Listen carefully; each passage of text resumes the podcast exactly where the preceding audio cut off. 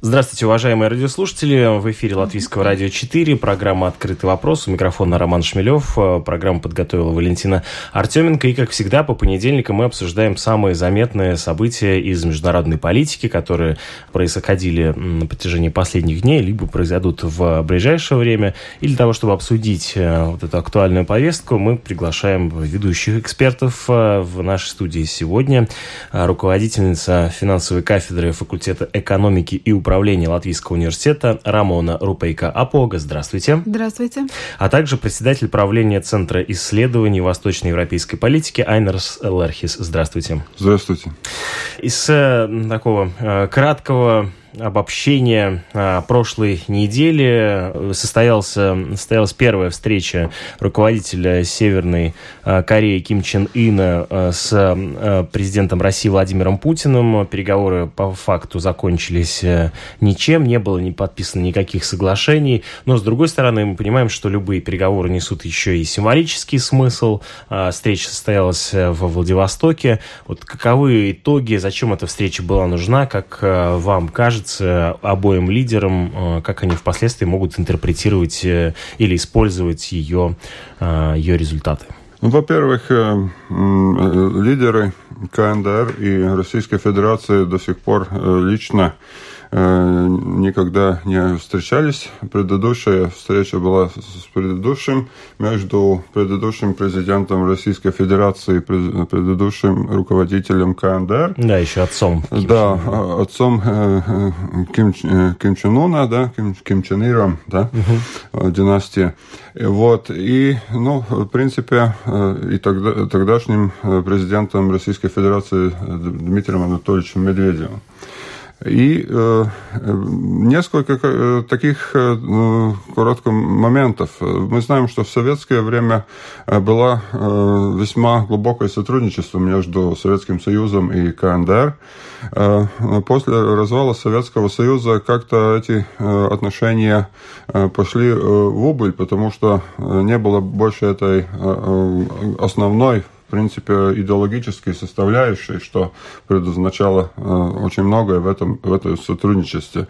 Но сейчас, э, я думаю, что обеим сторонам очень э, было интересно, интересно встретиться, не только президентом в таком личном плане, но и какие, ну, когда есть взаимный интерес, я думаю, что для э, корейской стороны это э, все-таки тоже э, они заинтересованы, чтобы как-то были уменьшены международные санкции, которые имеются против КНДР до, до сих пор в связи с ядерной программой Корейской Народно-Демократической Республики.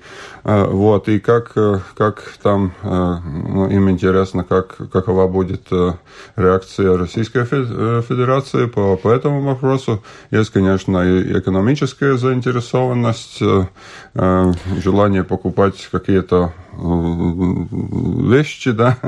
Вы вот. имеете в виду да, установить ну, торговые отношения? Торговые, торговые отношения. А с российской стороны э, есть э, заинтересованность в том, э, чтобы как-то сбалансировать э, влияние России э, в Дальнем Востоке потому что в корейском вопросе э, или и э, в отношениях между обоими э, Кореями в последнее время очень было заметно влияние и, и эти отношения и в связи переговоры э, недавние, например, с Соединенными Штатами Америки. Ну, вот хотел поговорить э, по поводу Соединенных Штатов Республики. Америки. А, дело в том, что э, стоит э, упомянуть, что встреча лидеров России и Северной Кореи обсуждалась на протяжении трех лет, и вот только сейчас она состоялась после того, на фоне того, что сорвалась очередная вторая встреча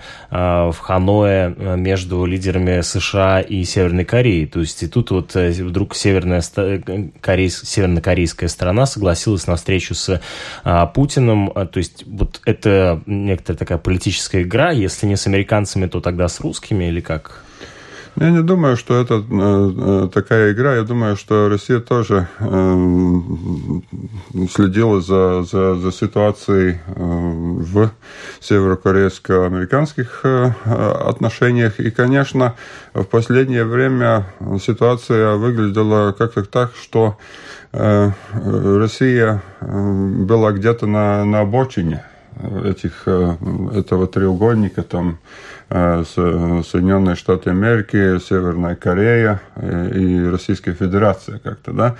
Но инициатива исходила из, из заинтересованности руководства Соединенных Штатов. Трамп, как мы знаем, был очень заинтересован в очередной раз встретиться с северокорейским руководителем но я думаю, что Российская Федерация тоже очень следила за этим процессом, ждала свой час, и я думаю, что э, улавливала этот э, момент, когда северокорейская э, сторона тоже хочет, тоже хочет показать, что если что-то не вышло с, в переговорах с Соединенными Штатами Америки, тогда есть еще и, и другая альтернатива. Я вот в ходе нашего разговора понял, что совершенно не понимаю, как сейчас сейчас функционирует э, экономика Северной э, Кореи. Что-то можете рассказать об этом, как э, Северная Корея может налаживать экономические связи с миром, в частности, там, с, в данном случае с Россией, с Китаем, с США, с Европой?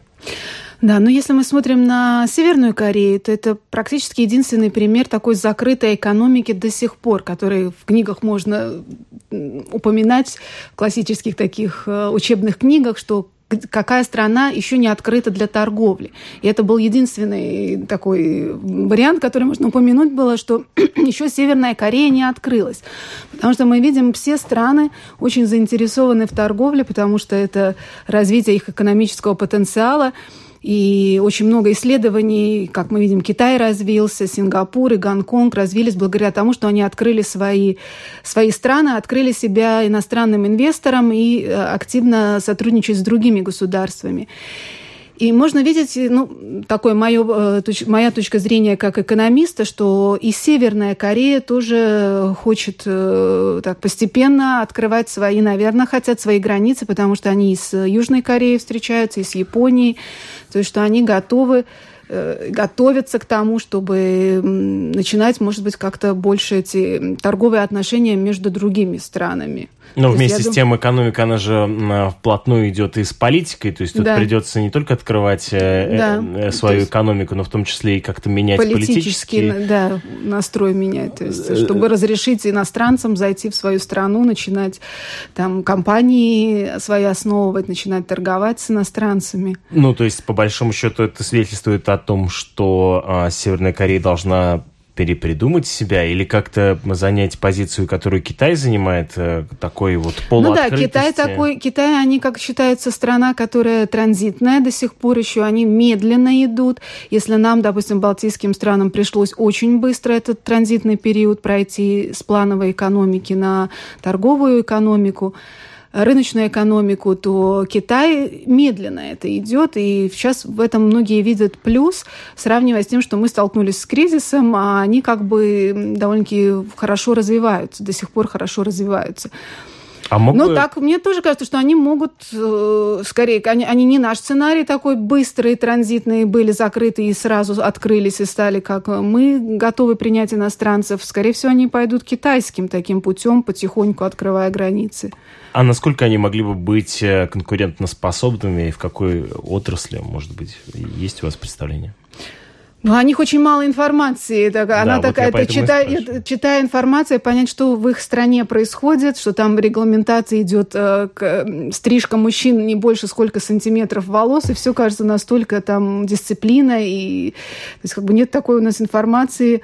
Я, я даже не знаю, наверное, да, природные когда... ресурсы должны быть какие-то ценные. Ну, известная история о том, когда а, журналисты либо а, иноземцы попадают в какие-то местные магазины, то они все, а, безусловно, кишат а, различным разнообразием товаров, но там, судя по всему, это такие потемкинские деревни, то есть это выстраивается некоторая такая картинка на экспорт, которая может не отвечать действительно существующему положению вещей. И для того, чтобы открываться внешнему, внешнему миру. Я думаю, что северокорейские власти понимают, что это первое, первое задание, что надо достичь, это чтобы не было больше этих международных санкций против Север, Северной Кореи.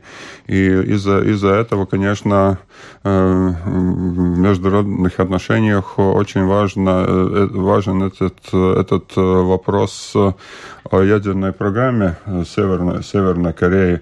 И мы, знаем, что в недавних переговорах с Соединенными Штатами и не только в них иногда были там или прямые разговоры, или спекуляции экспертов вокруг этих разговоров о том, что при каких-то ну, не, не конкретных, не названных обстоятельствах можно было бы говорить, что Северная Корея Э, ну, э, не продолжала больше свою ядерную программу. Э, но, в принципе, сейчас, насколько я понимаю, в сегодняшнем первом туре переговоров между, между Путиным и северокорейским лидером одна из тем была судьба ядерной программы КНДР.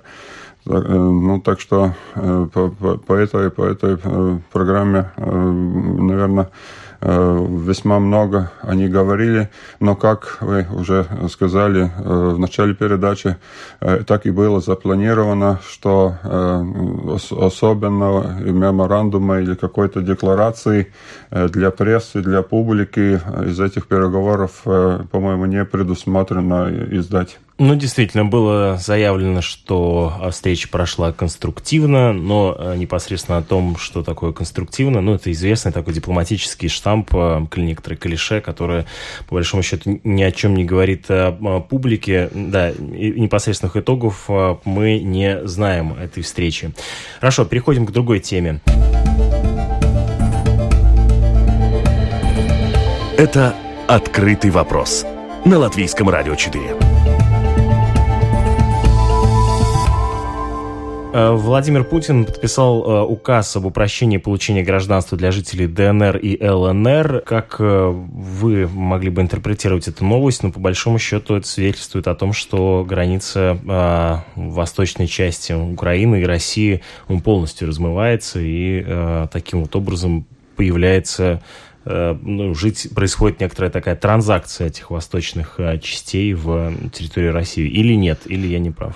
Ну, я думаю, что этот, э, в принципе, один следующий, следующий шаг этой донбасской истории, в принципе, я думаю, ну, юристы по международному, э, международному праву, наверное, будут, будут высказаться четче, но я думаю, что это поступок против принципов международного права, потому что он относится к гражданам другой, другого другого государства. Это как раз э, еще раз показывает, конечно, то, что Украина сейчас не имеет реального контроля э, в этих э, областях, которые по международному праву остается частью Украины.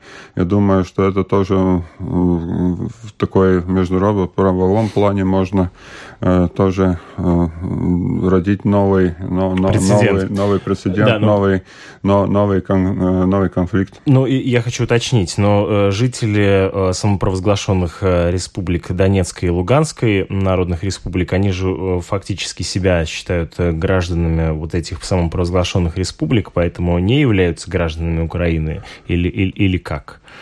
Ну, этот э, паспорт, паспортизация, которая вышла э, в этих двух э, так называемых народных республиках, это тоже против международного права. Мы знаем, что это одно, одно из средств России – в тех, тех территориях, которые формально принадлежит или официально, или по международному праву принадлежит к территориям других государств, но которые либо являются такими самопровозглашенными республиками, например, там Приднестровье, что-то подобное.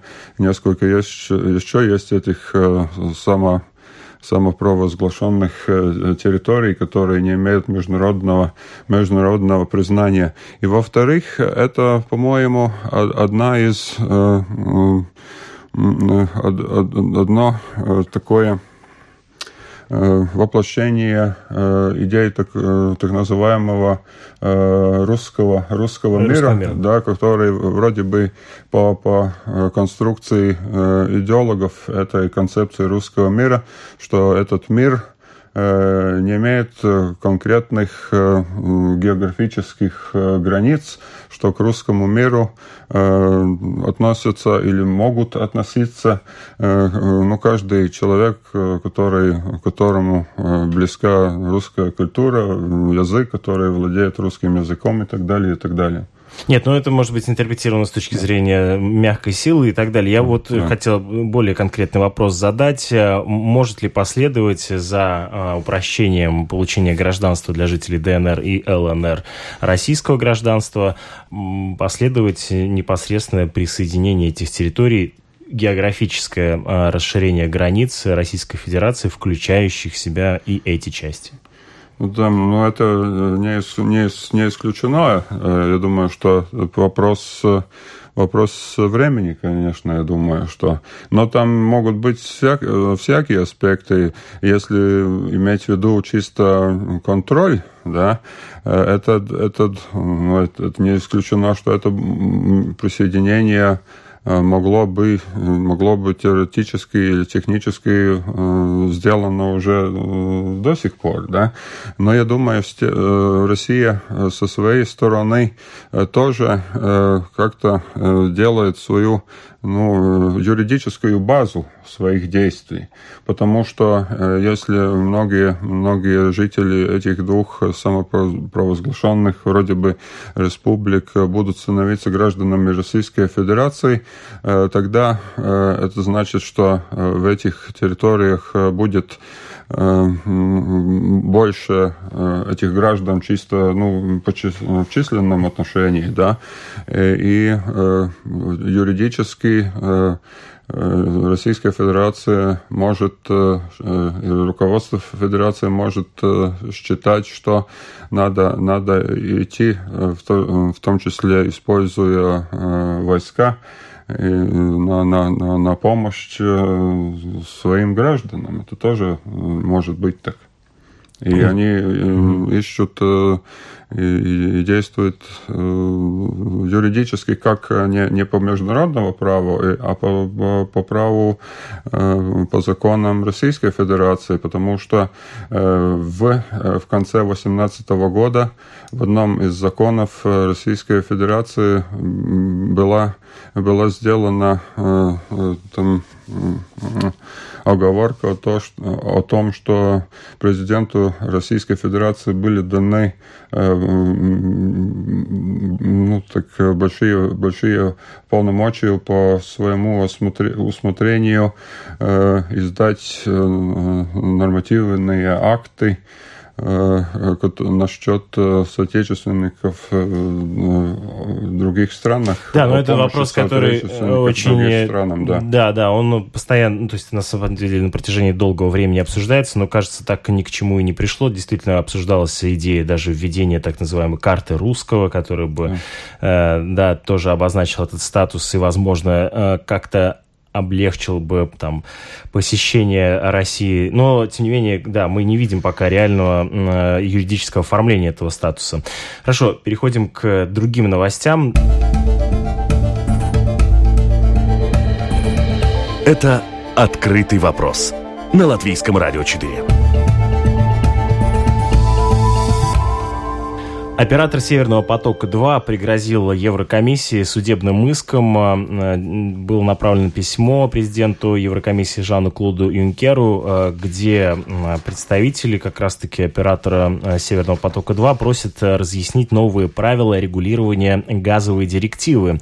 Оператор также предупреждает, что Еврокомиссия в случае применения директивы к «Северному потоку» может нарушить договор к энергетической хартии и, в общем, возможно, возможен э, судебный иск между Северным потоком и Еврокомиссией. Что это за газовая директива, которая не устраивает э, Северный поток-2 его операторов? Ну, насколько я понимаю, что э, эти трубы, которые будут проложены, их смогут использовать не только компания, которая их закладывает, а смогут использовать и другие э, дальше поставщики газа. И получается, что изменены условия, эм, ну, теперь этот протест идет о том, что были изменены условия, это как первая эта программа, которая под номером один, две ветки была построена, там об этом не говорилось, а сейчас меняется законодательство Евросоюза, которое разрешает и другим в дальнейшем это использовать. И Понятно, что это большие потери э, с точки зрения предпринимателей, которые строят эту вторую ветку, и они уже много денег в нее вложили и то, что другие смогут использовать, то есть как бы вся дальнейшая прибыль была, должна была идти им, а так как бы другие будут использовать их, их инфраструктуру. То есть это им большая потеря в прибыли. И они, конечно, этим недовольны. Да, но mm-hmm. юридически это как вообще? Это действительно ну, кажется довольно странным, если в процессе э, в процесс да, вмешивается. Проекта, да. Да, и, и законодательство меняется. Но опять, я, я не юрист, но всегда бывают такие фос-мажорные оговорки, что законодательство меняется, что-то меняется, и тогда Э, по новым условиям начинается работать. Но там, естественно, там будет большое юридическое разбирательство, потому что, с одной стороны, условия поменялись во время самого проекта, но там надо смотреть, э, какие договоры, было ли оговорено, какие изменения могут быть, потому что законодательство меняется. Оно не бывает, что оно стоит на месте на много лет. То есть если законодательство меняется, и что будет, эм, какой-то суд будет это рассматривать, э, имеет Евросоюз такое право, нести. Вот я по-человечески думаю, если они используют все-таки, используют эти трубы, ложат, э, используется, э, допустим, наше Балтийское море там, с экологической точки зрения, если такая большая инфраструктура построена, правильно ли только одной частной вот компании пользоваться этим большой инфраструктурой, вот так казалось бы? Э, ну, это вопрос действительно вот на, на, на человеческом уровне. Тут да. же можно с другой стороны посмотреть. Ну, условно говоря, если ты заказываешь музыку, то а рассчитываешь на то, что ты будешь полностью управлять. Да, но, но это твоя частная земля. Я думаю, если ты на своей частной земле закладываешь, то да, ты, ты как бы заказ, ты как бы.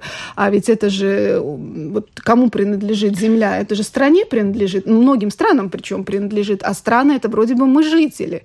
И почему-то частная компания теперь имеет полностью. Но газ ведь ну, это политически технический вопрос и Ну да, тру- газа. трубы тоже, вложения, я понимаю, конечно, построить эти трубы, все обеспечить, это большие, огромные вложения, то есть это огромные вложения, что они вкладывают сейчас. Но с другой стороны, это наша, как бы, используется наша земля. А не кажется ли вам, что эта вот э, газовая директива, она в некотором смысле является способом... А, Политической такой... Политического давления да. и, и попыткой контролировать развитие Северного потока-2? Ну да, ведь вначале были заинтересованы Фран... Германия, Франция, Нидерланды были заинтересованы, потому что для них это дешевый ресурс. Другие страны, балтийские страны, то есть мы как бы стояли, что нам это не нравится, и другие, и Швеция была как бы против, что с экологической точки зрения смогут ли они обеспечить нам действительно, я думаю, такой мощный проект и такие, и все эти трубы и вложения действительно с точки зрения технологий не будет ли там утечки какой-то, и все равно это надо будет что-то менять потом эти трубы. И большой такой был ажиотаж насчет того, что на дне морском находится неизвестно что, какая там военная техника, что все это может потом взрываться еще. Ну, то есть такой, это очень грандиозный проект э, огромный, и со своими плюсами, и со своими минусами. Но тут, конечно, и политическое влияние есть, потому что Евросоюз, который вот сейчас это ну, новая появилась тенденция, что если придет в власти э, определенные люди, то они запретят это угу. вторую ветку. То есть это как бы уже такое политическое давление идет. Ну вот про политическое давление как раз хотел бы спросить, спросить господина Лерхиса. Вы видите в, а, вот в этой новости, в возможном судебном процессе между операторами Северного потока-2 и Европейской комиссии именно политическое противостояние? Ну, такого прямого политического э, противостояния э, вроде бы в этих процедурах нет, если не считать, что ну, были, были сообщения и заявления некоторых государств Евросоюза о том, что Э, что они считают Северный поток-2 э, ну, неприемлемым с точки зрения, э, с точки зрения энергетической безопасности. безопасности да.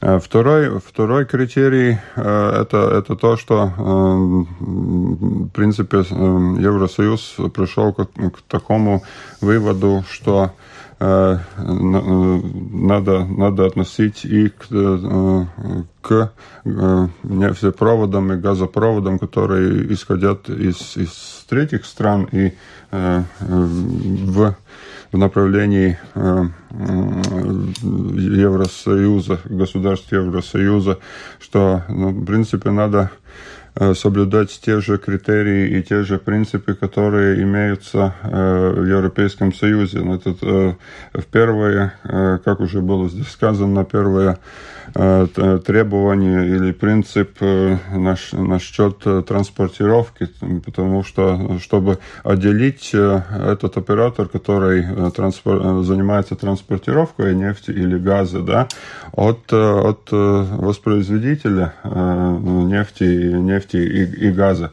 И, в принципе, здесь э, это, это газовая директива, э, ну, э, последние, последние поправки газовой директиве относятся в основном к Германии, потому что это будет территория Германии, где этот провод, провод будет, да, и Германия будет этот, этот, этот газ принимать. И, и все, эти, все эти нормы будет ну, контролироваться, как соблюдены ли эти нормы новые. Это будет контролироваться немецким регулятором в принципе. Э, ну и э, э, есть и другая возможность того, что ну, мы говорили о юридических казусах или возможных юридических последствиях. Есть и такой вариант, что в принципе можно было бы стараться если это возможно, э, достичь э, прямых переговоров и каких-то э, компромисс с, между Германией и, и, и Россией. Будет ли Россия приемлемо такое тоже отношение к, к, к ним, как третьему государству в этом процессе новых, новых критериев Европейского Союза. Но э, э, если такие переговоры прямые будут, э, все-таки этот результат переговоров тоже должно было быть согласован с Брюсселем, с руководством Европейского Союза. Ну, ну и, понятно, что да. здесь тоже рисуется схема да. такая, не только Германия, но и, да, руководство Европейского Союза, вместе с тем и Россия, и, в общем, тут э, не так просто, Ну да, кажется, такой треугольник. Так, договариваться бы, да. между э, Германией, с одной стороны, со своими партнерами в России, с другой стороны, со своими политическими партнерами с, в Европейском Союзе. А, то есть, хорошо, если в такой, знаете, повседневной логике, если вот такой процесс состоится, на кого бы вы поставили? Кто мог бы выиграть э, в этом этом юридическом процессе между операторами Северного потока и Еврокомиссией? Юристы. То есть кто кого То есть переиграет. Судебные да? процессы, они заработают очень большие деньги, а обе, обе стороны пострадают. Так как бы и Россия, потому что тот, кто строит, это для него будут большие потери, и Евросоюз на судя, судяжные издержки. То есть как бы пострадают оба, а выиграют юристы. В таком ну, Ну вот смотрите, из, из Дальнего Востока а, через восток Украины мы переместились в Европу. Давайте здесь задержимся. Месяц, а, чуть уже, уже меньше остается до а, выборов в Европейский парламент. И многие эксперты говорят о том, что от этих выборов зависит во многом судьба Европы, политический ландшафт, который может принципиальным образом измениться после нового созыва Европейского парламента. Какие вызовы вы видите перед э, новыми выборами в Европейский парламент? Да, ну я думаю, что э, вызовы, конечно, э, будут. Сейчас представляется ситуация такова, что Великобритания если так можно выразиться, не, не успела достичь своего такого внутригосударственного как бы соглашение парламент там не принял, это э, э, выработанное соглашение между Великобританией, э, правительством Великобритании и Европейским Европейской комиссией об, об возможном выходе. Но я думаю, что, наверное, Э, будет так, что э, от Великобритании э, тоже будут делегаты выбраны еще в новый, новый ну, Европарламент. Судя по... Нет, они обязательно будут выбраны, да. так как Британия остается в Европейском Союзе, по крайней мере, до 31 октября. Да. Скажу я аккуратно, как будет происходить процесс дальше, мы тоже не можем потому что предсказать, потому что менялась эта ситуация много раз кардинально. Да, действительно, Великобритания продолжает участвовать в выборах. Мы знаем о том, что а, на этих европейских выборах будут э, также участвовать и а, так называемая партия Наджела Фараджа, выступающая против э, Брексита, такие а, а, брекситирс, да, э, сторонники жесткого выхода из Европейского Союза, также будут участвовать, ну, помимо традиционных участников со стороны Великобритании, либористов, консерваторов, Тори, э, будут участвовать также и противники э, Брексита. Как они могут повлиять на новый созыв э, Европейского парламента? Как они ну, вообще могут повлиять на ландшафт в парламенте?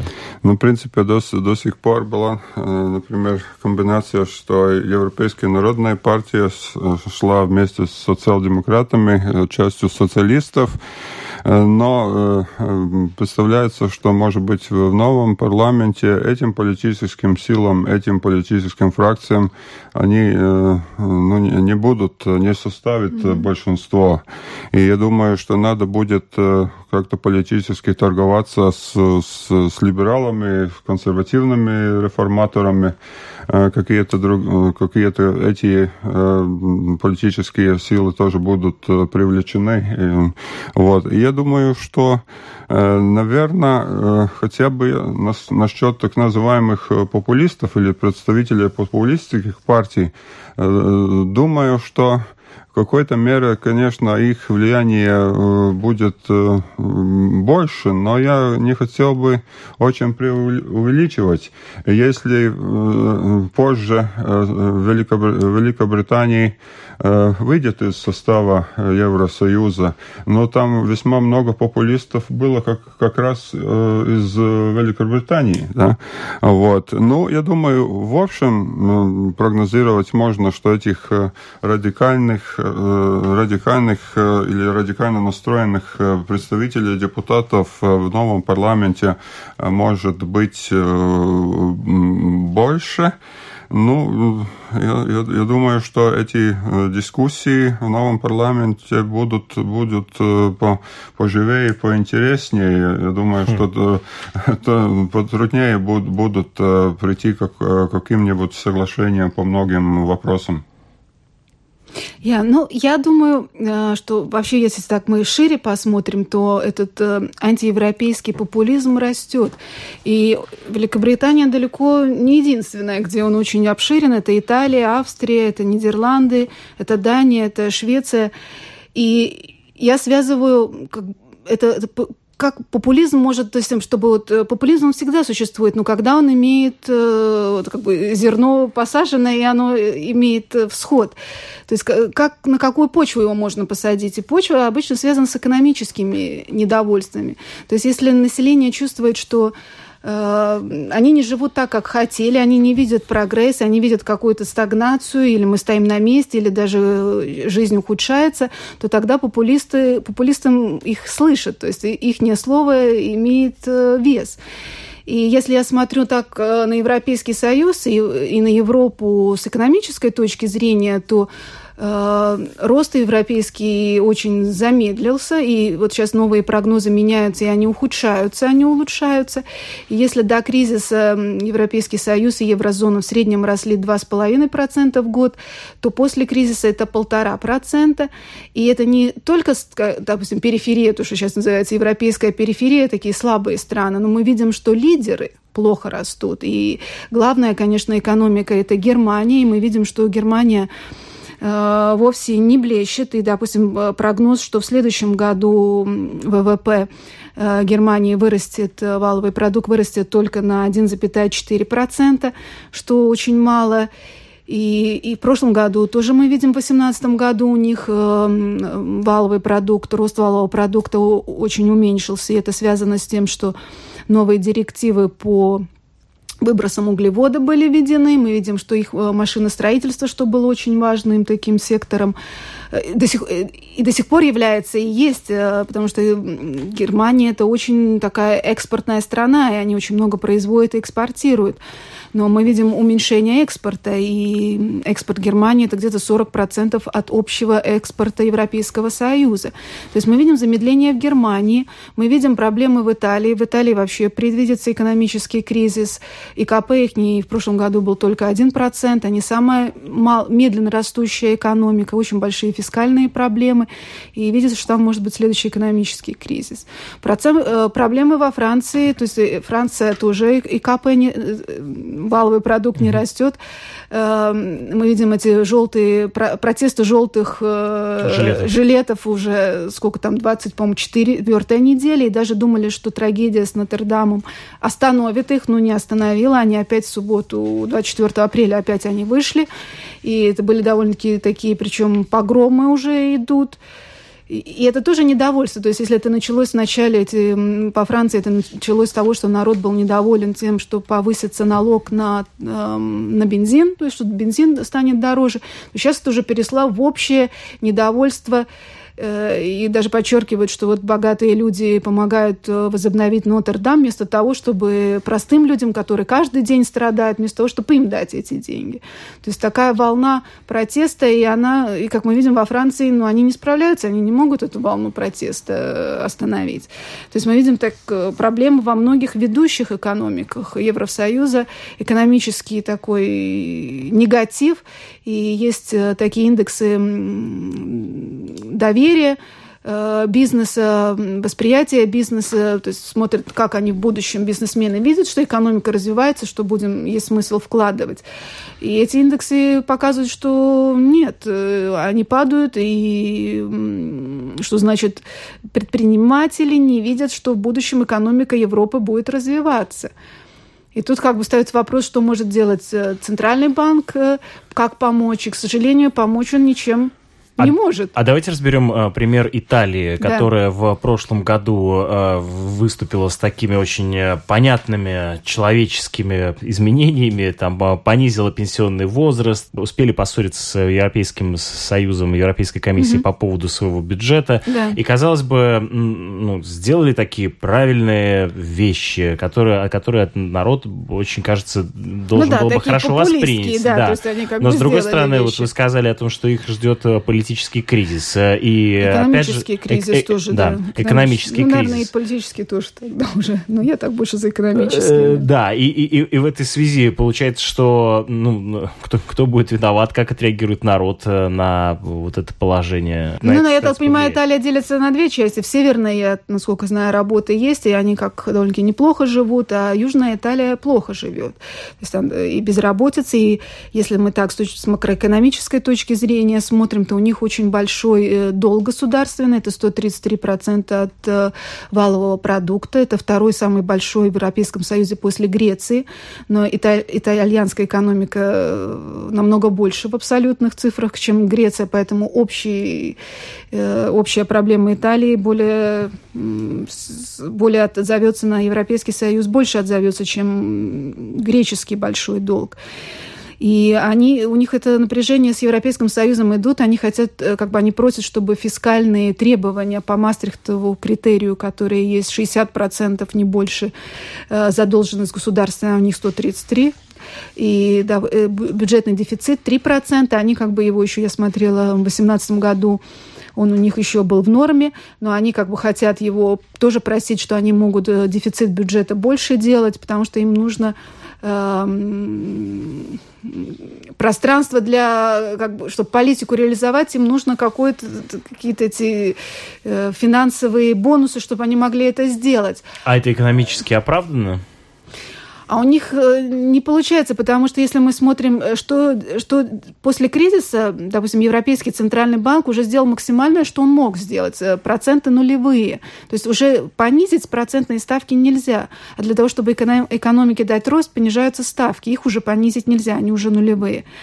И считается, что если ЕЦБ поднимет на одну процентную ставку, сейчас она нулевая, свою ставку рефинансирования, то это сразу же даст дефицит, допустим, Италии на 1,3. То есть они сразу уйдут еще больше, чем 3 от положенных. Поэтому они просят у Европейского Союза, чтобы им сделали как бы оговорку, что они могут больше дефицит. То есть они хотят идти в долг. И сейчас начинается такой вопрос, Э, ну, кто установил это правило, что мы должны жить по средствам? Но это немецкая установка, что жить по средствам, не тратить больше, чем ты заработал. И если так сейчас раньше Европа делила Запад э, и Восток, то сейчас больше Юг и, и Север, что мы, северяне, живем по средствам, не тратим больше, а Юг хочет тратить больше с таким, что если они потратят больше, то они смогут больше произвести а мы не даем им тратить больше, не даем им жить больше долг. Ну, они в долг должны, потому что тратить им нечего, они в долг хотят тратить деньги. Что если им будет позволено увеличивать долг, они смогут его со временем начинать отдавать. То есть все равно будет Европа виновата за то, что она не позволяет нам, да, итальянцам, да, ну, развиваться. Да, как бы не позволяет им развиваться, жить в долг. Но уже сейчас, с точки зрения экономики, эти долги невозможно отдать, потому что 133% это значит, что э, население должно целый год производить товары и услуги за свой счет, за свой счет, причем свои, не получать зарплаты никакой, и то они не смогут. То есть это утопическая идея, они не смогут свои долги отдать. Э, ну, это, это такая известная идея, что эти огромные долги, там и Америка, конечно, ну, в лидерах это, э, да, по долгам, это... Э, их невозможно отдать, то есть надо пересмотреть политику долго тогда, или списывать их, или пересматривать, новые условия менять. Хорошо, это только пример одной Италии. Да. А если так шире, то да, я, судя по вашим словам, чувствую, нас ожидает довольно серьезное потрясение да, в Европе в экономическом, политическом смысле. Господин Лерхис, как вам кажется, а, этот грядущий парламент а, изменит ли вообще политический ландшафт а, и вообще наше представление о том, как делится политики по своим взглядам, по своей заряженности. Есть классическое определение правый, левый, либерал, консерватор. Вот оно продолжает существовать и в европейской политической реальности. Да, но сейчас, сейчас, сейчас мы увидим, что э, это будет обязательно, что Европарламенту надо будет э, уделять большое внимание больше, чем до сих пор экономическим, экономическим проблемам, конечно. И э, этих, э, из-за этих проблем, я думаю, что многие, это многих людей, как говорится, посадят на место, да. Но вот э, я думаю, что, как я сказал, это будет больше таких более радикальных взглядов. Я думаю, что это деление между либералами э, и консерваторами э, она будут, э, будет сохраняться. сохраняться, да. Но я думаю, что из-за этого более четкого деления это будет как-то лучше, лучше видно, кто либерал, кто консерватор. Эти взгляды будут ну, как-то в более таком виде хорошем, Четкие, четким, более. в более четких выражениях это будет высказано. Вот. И я думаю, что, конечно, часть, например, и этих популистов, ну, бывает, что они тоже иногда по некоторым вопросам высказывает, ну, например, консервативные идеи по каким-то другим вопросам. Их взгляды, скорее всего, э, относятся к либеральным. Это, это, так, э, это так бывает, но я думаю, что э, в этих, этих дискуссиях это будет неизбежно, что это деление между либералами и консерваторами сохрани, сохранится, и есть, есть повод думать, что это будет конкретнее видно это деление, деление никуда не исчезнет.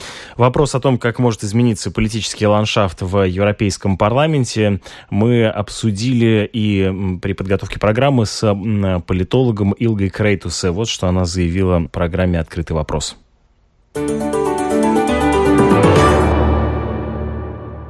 Есть такое утверждение, э, предположение, что в э, европейских э, выборах в грядущий парламент, новый созыв парламента, будет ярко выражен конфликт между условно существующим политическим эстеблишментом и новыми политиками, которые собираются заменить его, выступают некоторые оппозиции по отношению к нему. Видите ли вы это противостояние? Как оно выражается, и есть, если есть оно? Я бы сказала, что выборы в, Евро... Э, в наш государственный парламент э, дали определенный урок избирателю, и на сегодняшний момент э, уже избиратель разочаровался в так называемых новых силах и новых политиках.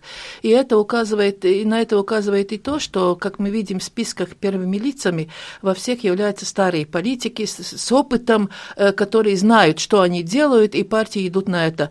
Так что я боюсь, что молодым политикам если смотреть тоже на рейтинги, сейчас придется немножко отступить и подумать о том, насколько они не выполнили те надежды, которые избиратели ставили на них при выборах в парламент. И если шире э, размышлять о Европе, э, то видите ли вы это противостояние там, в других странах? Э, в других странах, да, это более ярко выражено. Мы видели при выборах в парламент и в Германии, и сейчас движение, которое проходит во Франции, в Нидерландах и так далее. У нас нет, э, я не знаю, слава Богу, как сказать, или, или, или, или разочароваться в том, что у нас нет ярко выраженного против Европейского Союза этих движений. У нас нет такой партии, которые могут эту идею поднять на таком уровне, чтобы избиратель обратил к этому внимание и голосовал за это. И второй момент, что наш избиратель тоже не является противником Евросоюза, потому что на, мы поняли, что мы все-таки не столько отдаем Европе, сколько мы получаем и даже мы жалуемся э, тому, что мы слишком мало получаем и хотим еще, и не знаем, что будем делать, когда у нас не будет денег из Евросоюза. И поэтому у нас нет такого, такой тенденции, как это сейчас довольно ярко проявляется в Европе. А в Литве и Эстонии, ну, как в Латвии, схожие ощущения? Э, мне схожие ощущения, поскольку в этом отношении э, Прибалтика определенно едина. Да, если в других отношениях у нас э, по-разному идут дела, то у нас этот евроскептицизм, у нас он не прижился, и нет таких политических сил, и это вам показывает и последние выборы, которые в Эстонии состоялись, да, там есть между собой борьба правые и левые, кто выиграет, да, но тоже у них равновесие получилось в этом отношении, и в результате результате ничего не поменялось. Так что в этом отношении Евросоюз на, на Прибалтику может смотреть довольно так э, смирно, что у нас тут в этом отношении у нас определенный порядок. А евроскептицизм, скажем так, новых стран-участниц Европейского Союза, вроде, ну, сравнительно новых, вроде Польши и Венгрии, отличается от евроскептицизма, например, одних из основателей, вроде Великобритании? Ну, конечно, отличается, потому что это все связано с тем, что э, защищаются так, так называемые или, или не называемые, просто так национальные интересы, которые были связаны и с внутренним распределением, которые, какие политические партии пришли к власти. Мы знаем, что Польша – это более консервативная партия. Э, сейчас у власти, ну, у них тоже проблемы возникают очень большие. Я сама только что ездила через Польшу, там еще забастовка учителей продолжается, и все эти закрытые школы с надписями, что это все идет идет. И, но тут больше этот скептицизм связан с тем, что Евросоюз пользуется теми механизмами, чтобы вмешаться в польскую жизнь в том отношении, что решать местные, то есть местно при, принятые да, вопросы. А в Венгрии это более сложный вопрос. Это вопрос, во-первых, который мало касается Восточной Европы, это вопрос беженцев. И это тоже опять ставит совсем другие, э, как сказать, накладки на то, как решать проблемы. И тут тоже свой подход имеется. И тоже люди вот смотрят на то, что мы можем получить, а что мы за это будем платить. И поэтому этот евроскептицизм, он не настолько против самого Евросоюза как такового, но против того, какими механизмами и как мы, как Евросоюз хочет вмешаться в решение внутренних проблем и насколько Евросоюз принима, понимает специфику определенных государств и их проблем. Еще один э, тезис, который сейчас опять гуляет среди политологов, э, что новые выборы в Европейский парламент э, в некотором смысле ознаменуют новую политическую реальность, которая отменит вот это привычное оппозиционное деление правые и левые, консерваторы, либералы. Как вам кажется, это возможно? И ну, тогда как будет этот Я думаю, что строиться? может быть сближение между правыми и левыми. И я думаю, такой первый пробный момент или первый камень в эту сторону у нас появляется в Германии, когда мы, ну, кто мог 20 лет назад представить, что крестьянские э, демократы пойдут вместе править с социал-демократами, мы все думали, что вы просто не, не, не, не совсем серьезный человек, который не понимает в политике ничего. А сейчас, как мы видим, когда вот необходимость принуждает это делать. И я думаю, что евроскептицизм может привести к тому, что политические силы уже не будут становиться на такие очень противоположные позиции, позиции, да, но найдут э, схожие моменты, где можно найти общий язык, и что уже не будет такого противостояния, поскольку, э, ну, мы знаем, что если пока двое дерутся, третий может прийти к власти. Я думаю, что Евросоюз уже получил такое, ну, такие уроки, смотря на то, что происходит в регионах, что это уже не будет допущено. Но это мы можем высказать как предположение, но все, что произойдет, мы увидим только тогда, когда узнаем, кто сколько голосов получил на выборах. Это было мнение политолога Илги Крейтуса. Ну что ж, э, благодарю вас за то, что приняли участие в нашей программе сегодня. Э, вместе с нами э, были руководительница кафедры финансов факультета экономики и управления Латвийского университета Рамона Рупейка Апога и председатель правления Центра исследований восточноевропейской политики Айнерс Лерхис. Меня зовут Роман Шмелев. Программу подготовила Валентина Артеменко. Оставайтесь вместе с нами в эфире Латвийского радио 4.